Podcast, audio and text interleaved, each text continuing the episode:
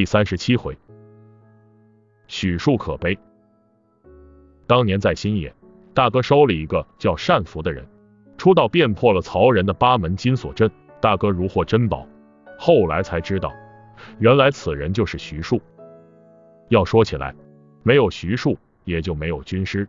要不是当年徐庶推荐的军师，估计军师现在还在南阳睡觉呢。军师至今还经常提起徐庶，他们俩以前就是好朋友。大哥更是隔三差五的就提起徐庶，唏嘘一番。当年他送徐庶走的时候，哭得跟泪人似的。为此，二哥郁闷了好几个月。徐庶现在虽然在曹操手下，但他是被程昱骗过去的。之后他立过誓，绝不给曹操出一谋一策。于是有了徐庶进曹营，一言不发这句话。我曾经很纳闷。以曹操那种性格，如何能忍受养一白吃白喝不干活的闲人呢？军师笑了，他说这正是徐庶的高明之处。曹操忍受徐庶的原因有二，其一是虽然徐庶不干活，但他也没有为别人干活。像徐庶这样的人，帮谁都将对曹操构成威胁。留住徐庶，意思就是说我用不上，你们也甭想用。其二呢，就比较有意思。曹操为人心胸狭窄，脾气暴躁。当年行刺董卓失败逃跑的路上，误杀了吕伯奢一家九口之后，说了一句名言：“宁教我负天下人，休教天下人负我。”在这样的人手底下工作，的确是一件提心吊胆的事。有人曾经说过，曹孟德一生杀人无数，但是有八九杀的是自己人，这八九中又有七八是误杀。比较出名的是横槊赋诗杀刘馥，鸡肋杀杨修，梦中斩进士，多疑杀华佗等等。另外有中计杀蔡瑁、张允，借刀杀祢衡，羞怒杀许攸等。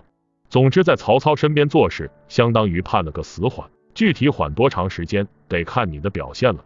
但曹操所杀之人中，总结起来基本符合一条规律：有才、狂傲，最重要的一条就是多嘴多舌。所以徐庶的一言不发，倒恰好是保全自己的最佳姿态。不求有功，但求无过。听军师这么一分析，我觉得很有道理。不过军师又叹了一口气道：“可惜了原值那满腹经纶啊！”这句话让我想了良久，愈想愈觉出徐庶的可悲之处。二哥当年为了保全嫂嫂，曾降过曹操，那也仅是权宜之策，他绝对没想真为曹操卖命，但还是为曹操斩了颜良，诛了文丑。设身处地的想一下，如果换做我，当时也会那样做。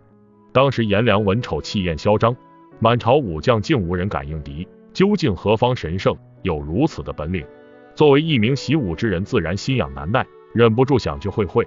想那学文之人跟学武之人应该有相同之处。想那徐庶每每跟着众人一起开会研究，听着众人或者高明或者荒谬的言论，居然能忍住不发一言，实在是一件很痛苦的事。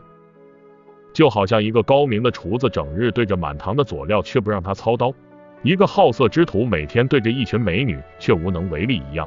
人世间最痛苦的事情，莫过于此了。